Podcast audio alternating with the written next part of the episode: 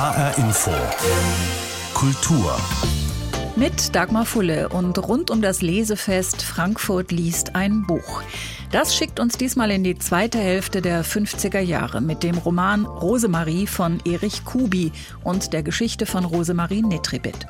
Sie war jung, sie war erfolgreich und sie trug den Beinamen Edelhure. 1957 wurde sie ermordet aufgefunden. In einer Zeit voller Gegensätze zwischen Rock'n'Roll und Petticoats auf der einen Seite und Heimatfilmen und schwülstigem Schlager auf der anderen Seite. 1957 ist ein gutes Jahr für Jerry Lee Lewis, Elvis Presley und Fats Domino. I'm walking, years and I'm talking, but you and me, I'm hoping that you come back to me. The whole rhythm section was a purple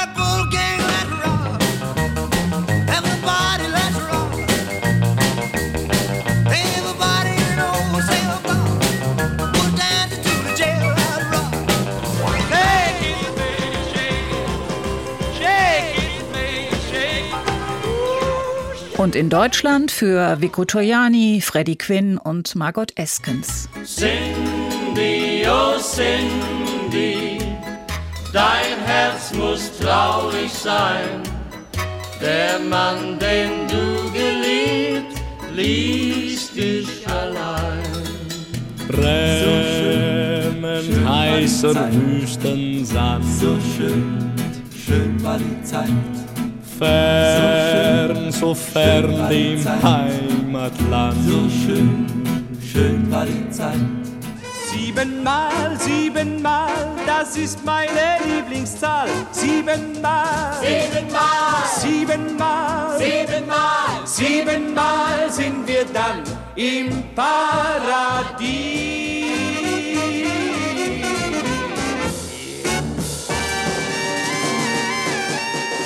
1957. Der Krieg liegt inzwischen zwölf Jahre zurück. Seit der gewonnenen Fußball-WM haben viele Deutsche das Gefühl, wir sind wieder wer und die Wirtschaft blüht. Und sonst? Ein paar Nachrichten des Jahres. Das Ende der Kolonialgeschichte setzt sich fort. Die britische Kolonie Goldküste wird am 6. März unabhängig. Der neue Staat heißt Ghana. Frankreich gibt das Saarland an Deutschland zurück. Die Volksabstimmung dazu hatte bereits im Jahr zuvor stattgefunden. Bei der Bundestagswahl kommt die Union auf 50,2 Prozent der Stimmen. Konrad Adenauer wird ein weiteres Mal Bundeskanzler. Das Berliner Abgeordnetenhaus wählt einen neuen Bürgermeister für West-Berlin. Es ist der Sozialdemokrat Willy Brandt. Die DDR baut die Volksarmee aus. In der Bundesrepublik werden am 1. April die ersten Wehrpflichtigen vereidigt. Der Kalte Krieg verschärft sich. Die Sowjetunion schießt zum ersten Mal einen Satelliten ins Weltall. Sputnik umkreist die Erde einmal in 95 Minuten. In den USA äußert man sich besorgt über diesen massiven Vorsprung der Sowjets in der Raumfahrt. Zum ersten Mal seit Erfindung des Automobils gibt es in Deutschland ein Tempolimit. Ab 1. September gilt Tempo 50 innerhalb von Ortschaften. In Deutschland blüht das Wirtschaftswunder. Die deutsche Handelsschifffahrt verzeichnet einen Aufschwung und die Reserven an Gold wachsen. Die Preise steigen ebenso wie die Löhne und das Fernsehen begrüßt den millionsten Zuschauer. Und was sehen diese eine Million Menschen? Fernsehkoch Clemens Wilmenroth hat einmal im Monat schon mal was vorbereitet, macht Toast Hawaii und Reiterfleisch. Werner Höfer lädt regelmäßig zum Frühshoppen, Robert Lemke zum heiteren Berufe raten, was bin ich und Professor Bernhard Gzimek zu Ein Platz für Tiere. Das Politmagazin Panorama geht an den Start, ebenso wie die hessische Unterhaltungssendung zum Blauen Bock. Spielfilme laufen im Jahr 1957 noch eher im Kino als im Fernsehen. Das Wirtshaus im Spessart wird dort ebenso zum Kassenschlager wie Der Glöckner von Notre Dame und der erste der drei Sissi-Filme. Im darauffolgenden Sommer hat in Frankfurt ein Film Premiere, dessen Titelfigur den größtmöglichen Gegenentwurf zur kitschigen Sissi-Romantik darstellt. Das Mädchen Rosemarie. Nadja Tiller spielt die Hauptrolle. Dies Kind, meine Herren, das heißt Rosemarie. Die schob schon sehr früh ihren Rock übers Knie. Hoppla, mein Herr, ich bin so frei, wie wär's denn? Wie schade, Kind, der kriegt das Geld am ersten. Ein Kind unserer Zeit, so wie Rosemarie, die versteht sehr, sehr viel von der Geometrie. Wenn du lernen willst, mein Lieber, komm und zahle. Ich zeig dir dafür die Horizontale. Rosemarie Netribit arbeitet seit ihrer Jugend als Prostituierte. Sexarbeiterin, würde man heute sagen. Auch wenn das dem, was sie war, wohl nicht gerecht wird. Denn die Nitribit, wie sie in Frankfurt bis heute heißt, hatte sich selbst zur Marke gemacht. Sie arbeitete unabhängig und sie war finanziell ausgesprochen gut gestellt. 80.000 Mark soll sie im Jahr verdient haben. Das Durchschnittseinkommen in Deutschland lag bei 5000. Von Anfang an, so erzählt es auch der Film, war sie gewinnorientiert. Ist das Ihr einziger Mantel? Du kannst langsam du zu mir sagen. Ist das dein einziger Mantel? Warum fragst du? Willst du mir einen neuen kaufen? Vielleicht. Was machst du denn sonst, wenn du nicht Männer ansprichst? Dann warte ich, dass sie mich ansprechen, wenn ich ihnen gefalle. Gefalle ich dir? Kommst du oft nach Frankfurt? Ab und zu. Ich bin immer hier. Ich weiß. Bist du ein Feiner? Als der Film im Spätsommer 1958 im Frankfurter Filmtheater an der Hauptwache uraufgeführt wird, ist Rosemarie Netribit schon ein gutes Dreivierteljahr tot. Hier ist der Hessische Rundfunk mit dem ersten Programm. In ihrer Wohnung in der Frankfurter Innenstadt ist das 24-jährige Manneke Rosemarie Nitribit tot aufgewunden worden. Das Mädchen ist vermutlich ermordet worden. Erwürgt lag Rosemarie Nitribit auf dem Sofa in ihrer Wohnung, als sie am 1. November 1957 gefunden wurde. In der Wohnung war es 30 Grad heiß, weswegen die Polizisten die Fenster aufrissen. Ein Fehler, denn wegen der veränderten Raumtemperatur ließ sich der Todeszeitpunkt später nicht mehr genau feststellen. Und auch Rosemaries Mörder wurde nie gefunden. Eine geheimnisvolle Geschichte also, die dafür gesorgt hat, dass es noch heute regelmäßig besondere Stadtführungen in Frankfurt dazu gibt. Christian Setzepfand erzählt dann von den Schauplätzen, Ereignissen und Stationen dieser kurzen Lebensgeschichte. Geboren wurde Rosemarie Nitribit in Düsseldorf, aufgewachsen ist sie in der Eifel. Warum dann Frankfurt? Des Wirtschaftswunders liebstes Kind, wie sie ja auch genannt worden ist, ist in die Stadt des Wirtschaftswunders gegangen. Denken wir, in Frankfurt haben die Amerikaner eine neue Währung eingeführt am 20. Juni 48. Hier ist die Kreditanstalt für Wiederaufbau hergekommen, die die Gelder des Marshallplanes verwaltet hat. Hier war der Flughafen, der wieder in Betrieb war. Hier war 1948 die erste D-Mark-Messe. Frankfurt wurde schnell zu einer Messestadt. Und Frankfurt war mit über 40.000 US-Soldaten natürlich eine große Militärstadt jener Jahre. Das IG Farbengebäude wurde Sitz äh, der First Army Europe und später des äh, fünften Korps. Also das war eine Stadt, in der man schnell wieder zu wirtschaftlichem Erfolg gekommen ist. Und das wusste sie offensichtlich und deswegen hat sie sich Frankfurt ausgesucht und nicht Köln und nicht Düsseldorf. Sie hätte ja zu ihrer Mutter zurückgehen können, hätte sie das gewollt. Eine junge Frau, die ihren Körper verkauft. Und weit mehr als das. Sie ist klug, sie ist geschäftstüchtig, sie inszeniert sich und sie erfindet sich. Sie hat Kontakte in die industriellen Familien Krupp und Quandt und sie lebt ein luxuriöses Leben. Genau so heute nicht mehr denkbar. Mein Stadtführer Christian Setzepfand. Überhaupt nicht, weil Prostitution ist heute ein so anderes Geschäft. Gehen Sie mal, und das tue ich ja mit meinen Führungen regelmäßig durchs Frankfurter Bahnhofsviertel, das hat keinen Glanz, zumindest in der normalen Prostitution, wie sie dort heute stattfindet. Das ist ein Gewerbe, das auf Gewinn getrimmt ist. Das war die Nitribit auch. Aber sie hat eben den Glanz auch mitverkauft. Sie hat sich eben so sehr zu einem Markenzeichen gemacht, dass sich Männer sie ans Revers heften konnten und sagen konnten, und die haben sich auch mit ihr in der Öffentlichkeit gezeigt und sagen konnten, guck mal, ich habe sie mir leisten können. Sie war so sehr ein Statussymbol wie ihr Auto auch.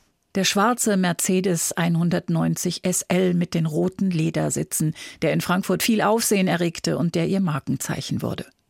Der Journalist Erich Kubi war einer der Drehbuchautoren des Films Rosemarie und er hat anschließend auch einen Roman geschrieben über des deutschen Wunders liebstes Kind. Der Roman steht dieses Jahr im Mittelpunkt von Frankfurt liest ein Buch. Ein kleiner Ausschnitt. Das Schicksal, das Rosemaries Weg bestimmte, scheint nachträglich betrachtet durchaus nicht blind gewesen zu sein, sondern sich vorausschauend nach ihrem nahen und jähen Ende in allen Einzelheiten gerichtet zu haben. Es verlor vor allem keine Zeit. Diese kurzen Jahre, die gewissermaßen ihre geschichtliche Existenz bedeuteten, nach 22 Jahren anonymen Vegetierens, gönnten ihr keine Pause und keine Übergänge mehr. Ihre äußere Entwicklung vollzog sich ruckartig, darin ein getreues Spiegelbild des unwahrscheinlichen ökonomischen Aufstiegs ihrer Kunden in kurzer Frist. Von einer inneren Entwicklung lässt sich unter Umständen im Allgemeinen kaum, im Falle Rosemaries nur mit Vorbehalten sprechen, nämlich nur insoweit, als ihre Geldgier immer schärfer und peinlicher hervortrat, je größer ihre Einnahmen wurden. Das bedeutet aber doch, dass die Rosemarie des Apartments in der City von Frankfurt nicht mehr dieselbe aus dem Kleinbürgerhaushalt am Dornbusch war. Eine Zeitung nannte Rosemarie Nitribit in diesen Tagen die bekannteste Sünderin seit Goethes Gretchen. Es gibt Bücher und Filme über sie, Theaterstücke und ein Musical. Und im Rahmen des Lesefestes Frankfurt liest ein Buch steht der Roman von Erich Kubi und damit ihre Geschichte eine ganze Woche lang im Mittelpunkt des Geschehens. Der Musikkabarettist und Chansonnier Jovan Nelson feiert mit einem speziellen Programm im Rahmen dieses Lesefestes Premiere unter der Überschrift Jetzt kommt das Wirtschaftswunder. Ich habe ihn gefragt, was so besonders ist an dem Mord an einer Prostituierten vor über 60 Jahren. Warum fasziniert uns diese Geschichte bis heute? Naja, ich glaube, weil es wirklich immer noch nicht geklärt ist. Das ist natürlich immer wahnsinnig spannend, äh, weil jeder Krimileser möchte am Schluss wissen, wie es ausgeht. Äh, das wird uns vorenthalten und weil natürlich so viele Verdachtsmomente da sind, dass ähm, der Mörder in der Haute wo Laute zu suchen ist. Und ähm, viele Bücher darüber geschrieben sind. Und natürlich hat Kubis Buch mit zu diesem Mythos beigetragen, muss man sagen, weil er wurde ja wie eine offizielle, also das, der Roman wurde wie eine offizielle Biografie in der Zeit gelesen und auch wie ein deutlicher Hinweis, dass es eben klar ist, sie hat die äh, reichen Männer erpresst und einer hat sich dann eben daraus befreit, indem er sie umgebracht hat, was nur eine Vermutung von vielen ist und inzwischen wohl sehr viel dafür spricht, dass es eben gar nicht so war. Ne? Es ist ja so, dass der Film und auch das Buch, äh, wie es heißt, äh, doch das alles sehr frei interpretieren, ihre oh ja. Lebensgeschichte. ja, also Kubi, das merkt man auch gleich, geht es eigentlich ganz journalistisch darum, den Finger in die Wunde der jungen Demokratie zu legen, die äh, ihm äh, viel zu nah noch bei den Nazis ist. Die alten Seilschaften existieren weiter auch natürlich sehr kapitalismuskritisch und äh, er seziert ja eigentlich diese Frau fast noch mal wie ein Pathologe und ihre Beziehung zu den reichen Männern und nimmt diese biografischen Daten eigentlich nicht wirklich ernst, was ein bisschen schade ist, weil ich finde, er ist dann auch manchmal, es ist auch ein Männerblick auf eine, ein Frauenschicksal. Und wenn man dann sieht, dass sie schon mit 14 Vergewaltigung kannte, Prostitution, ähm, von einer Pflegefamilie, einem Fürsorgeheim ins andere wanderte, da muss man sich eigentlich fast fragen, ja, was blieb diesem armen Menschen eigentlich anderes übrig? Und äh, da ist es dann eigentlich fast toll, dass sie das geschafft hat und sich nicht gleich äh, hier von der Mainbrücke gestürzt hat, ja. Und das äh, fehlt mir mal, es fehlt mir ein bisschen ein liebevoller Blick auf sie bei Kubi. Aber als ähm, Journalist ist er da wirklich, er hat eine wunderbar klare Sprache. Das Programm, das musikalische Programm jetzt zu Frankfurt liest ein Buch, heißt getreu dem Chansonklassiker Jetzt kommt das Wirtschaftswunder von äh, Wolfgang Neuss. Aber es ist, vermute ich mal, keine nostalgisch verklärte Feierstunde. Nee, und ich muss auch sehr lachen. Also, wir haben das Programm ja vor Corona schon konzipiert. Es war ja fertig und dann äh, wurde das Festival abgesagt. Jetzt ist natürlich der Titel, jetzt kommt das Wirtschaftswunder wie ein Versprechen. Und wenn ich das also Veranstalterinnen erzähle, lachen die sich erstmal tot. Genau, also nee, es ist keine verklärte 50er-Jahre-Stunde. Ich habe tatsächlich mal ein Programm gemacht, 1992, Küss mich unterm Gummibaum, wo ich auch anhand der Familie Wendig die 50er Jahre in allen Aufs und Abs äh, durchseziert habe. Und daraus kommen halt viele Chansons, die ich noch im Repertoire hatte. Und ich habe ein Programm gemacht, äh, Wir richten scharf und herzlich, 100 Jahre deutsches Kabarett. Auch da waren viele Chansons, wo ich sofort dachte, die passen einfach sehr gut und das ist jetzt wirklich in der Dramaturgie, im Ablauf manchmal frappierend.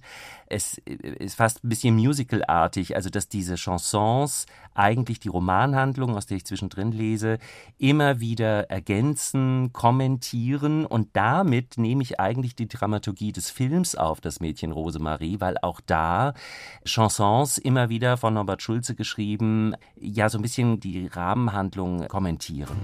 Jetzt kommt das Wirtschaftswunder, jetzt kommt das Wirtschaftswunder. Jetzt gibt's im Laden Karbonaden schon und Räucherflunder. Jetzt kommt das Wirtschaftswunder, jetzt kommt das Wirtschaftswunder. Der deutsche Bauch erholt sich auch und ist schon sehr viel runder. Jetzt schmeckt das Eisbein wieder in Aspik. Ist ja kein Wunder nach dem verlorenen Krieg. Das Chanson vom Wirtschaftswunder aus dem Film Wir Wunderkinder von 1958. Gesungen von Wolfgang Neuss, getextet von Günther Neumann. Er ist einer der Texter und Komponisten, die einen Platz haben im Programm von Jo van Nelsen zum Lesefest Frankfurt liest ein Buch. Auch mit dabei Lieder von Georg Kreisler, der ins Exil gegangen war, oder Erich Kästner, dessen Bücher verbrannt worden waren. Ich habe Jo van Nelsen gefragt, wie denn deren Blick auf das deutsche Wirtschaftswunder war. Naja, sehr unterschiedlich. Also das sind natürlich zwei diametral entgegengesetzte Blicke, ganz klar, weil der eine ins Exil gegangen ist, der andere hier überlebt hat.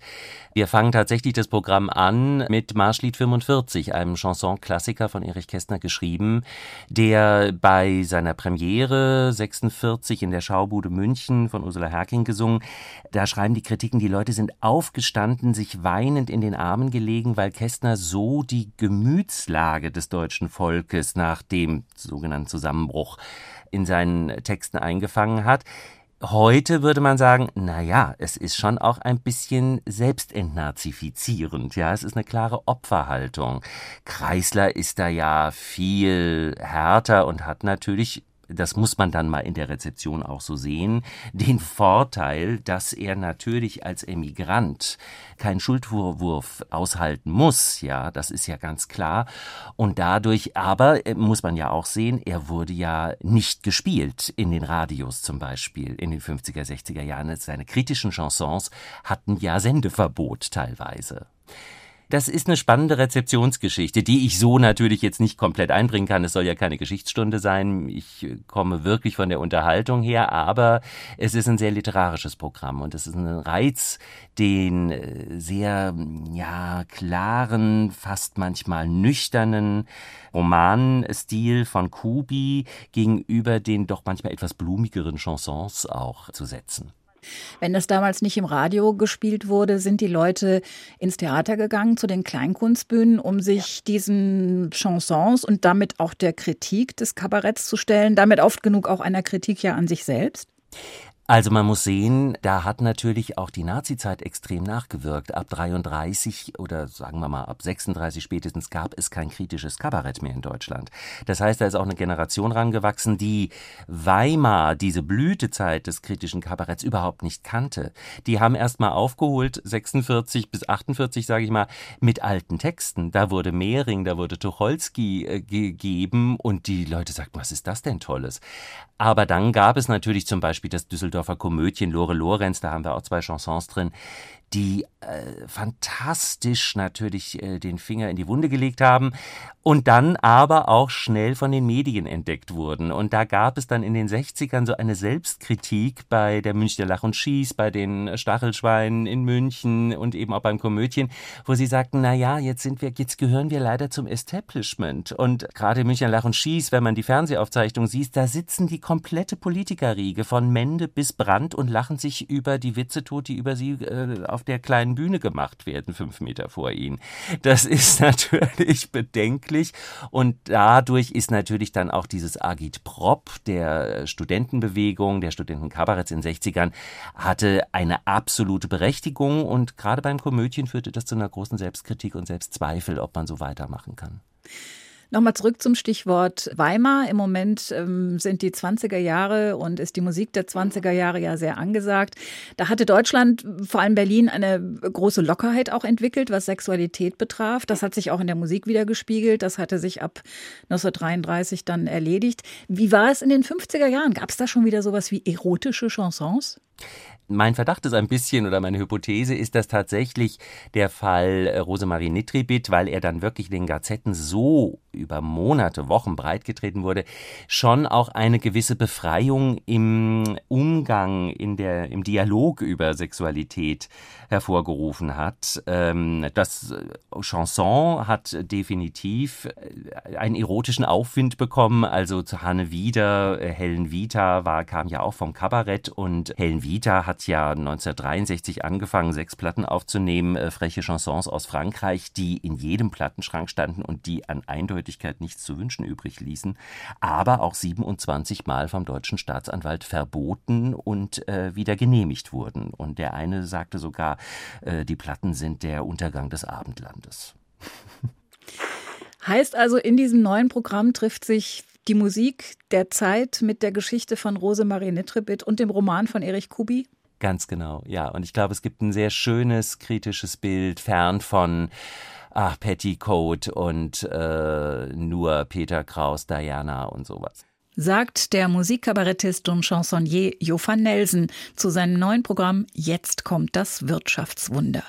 Die Premiere am 26. Oktober bei der Frankfurter Bürgerstiftung und der Abend am 27. in der Frankfurter Romanfabrik sind ausverkauft. Es gibt aber weitere Vorstellungen am 29. Oktober im Bürgerhaus Kelkheim-Fischbach sowie am 31. Oktober und am 1. November im Theater Altes Hallenbad Friedberg. Alles im Rahmen des Lesefestes Frankfurt liest ein Buch. Über Jahre, teilweise Jahrzehnte ungeklärte Mordfälle faszinieren und inspirieren Schriftstellerinnen und Schriftsteller immer wieder. Nicht nur der Fall Nitribit. Es gibt auch andere sogenannte Cold Cases in Hessen, aus denen Romanvorlagen geworden sind. Ein ungeklärter Mordfall ist für den Autor Peter Henning unglaublich inspirierend, sagt er in einem Interview. Ich glaube, dass man fiktionalen Mittel manchmal oft näher an die Wahrheit heranreicht, als das mit tausend Fakten geschehen würde. Im Moment arbeitet er an einem Roman, der sich mit einem Mordfall vor 31 Jahren in Bad Homburg befasst. Auf dem Weg zur Arbeit wird der Manager und Vorstand der Deutschen Bank, Alfred Herrhausen, in seinem Dienstwagen bei einem Bombenattentat getötet. Und obwohl schon am gleichen Tag ein Bekennerschreiben der Roten Armee-Fraktion öffentlich wird, verlaufen alle Hinweise auf den oder die Täter bisher ins Leere. Peter Henning hat das Glück, dass er sich in diesem Sommer als Stadtschreiber von Bad Homburg direkt vor Ort mit diesem ungeklärten Mordfall beschäftigen konnte. Das sind so viele Ungereimtheiten, denen ich jetzt sozusagen schon länger nachgehe. Aber jetzt bin ich tatsächlich hier vor Ort, lasse mich von dem Ortsgeist inspirieren und will auch Traudel Herrhausen sprechen. Also ich habe da so meinen eigenen Blick darauf. Von der Polizei erzwungene Falschaussagen eines V-Manns. Gerüchte, wonach es ein Auftragsmord war, weil Herrhausens Ideen zur Bankenreform der Finanzwelt nicht passten, All das kann ein Autor verarbeiten, verrät Henning in einem Interview. Also es wird jetzt kein dokumentarischer mhm. Roman über den Fall Herrhausen. Ich erzähle das anhand einer Familiengeschichte von zwei Brüdern. Einer ist verwickelt, der andere will sozusagen beweisen, dass er nicht verwickelt ist. Mich interessieren sozusagen gesellschaftliche Vorgänge. Auch der Autor Matthias Altenburg liebt ungelöste Mordfälle. Er verarbeitet sie unter dem Pseudonym Jan Segers in seinen Krimis rund um den Kommissar Marthaler. Die Vorlage für sein Buch Menschenfischer zum Beispiel ist der Fall des 13-jährigen Tristan Brübach, der 1998 erstochen und verstümmelt nahe des Höchster Bahnhofs gefunden wurde. Das Material, was ein wirklicher Fall bietet, wenn man an die Akte rankommt oder wenn man die Ermittlungen kennt, das ist einfach so reich, dass man als Autor das wie einen Schatz behandeln kann. Aber noch während Jan Segers an seinem Roman schreibt, präsentiert die Polizei neue Ermittlungsergebnisse. Das hatte ich mir jetzt alles wunderschön ausgedacht. Plötzlich kommt die Nachricht, wahrscheinlich ist ein Serienmörder in Schwalbach im Taunus entlarvt worden und man nehme an, dass dieser Serienmörder wohl auch Tristan Brübach und ich dachte, das darf jetzt nicht wahr sein. Zum Glück für den Autor konnte man diese Spur aber bald wieder vergessen. Apropos vergessen, bei der Recherche zu dem Mordfall an der Frankfurter Edelprostituierten Helga Martura fand Zegers raus, dass die Akten der Staatsanwaltschaft vernichtet wurden. Alle Beweise und Unterlagen waren weg. Obwohl dieser Mord von 1966, genau wie der an Rosemarie Nitribit, ungeklärt war. Aber der hartnäckige Schriftsteller hat im Hessischen Hauptstaatsarchiv doch noch längst vergessene Akten zu dem Fall gefunden. Und plötzlich kam ein ganzer Aktenwagen angerollt. Und es waren ungefähr 10.000 Seiten. Wahrlich genug Stoff für einen weiteren Krimi, der übrigens 2010 unter dem Titel Die Akte Rosenherz erschienen ist. Yvonne Koch über ungeklärte Mordfälle in Hessen, die ebenso wie der Fall Nitribit Autorinnen und Autoren inspiriert haben und zu Romanvorlagen geworden sind. Und das war HR Info Kultur. Den Podcast finden Sie auf hrinforadio.de und in der ARD Audiothek. Mein Name ist Dagmar Fulle.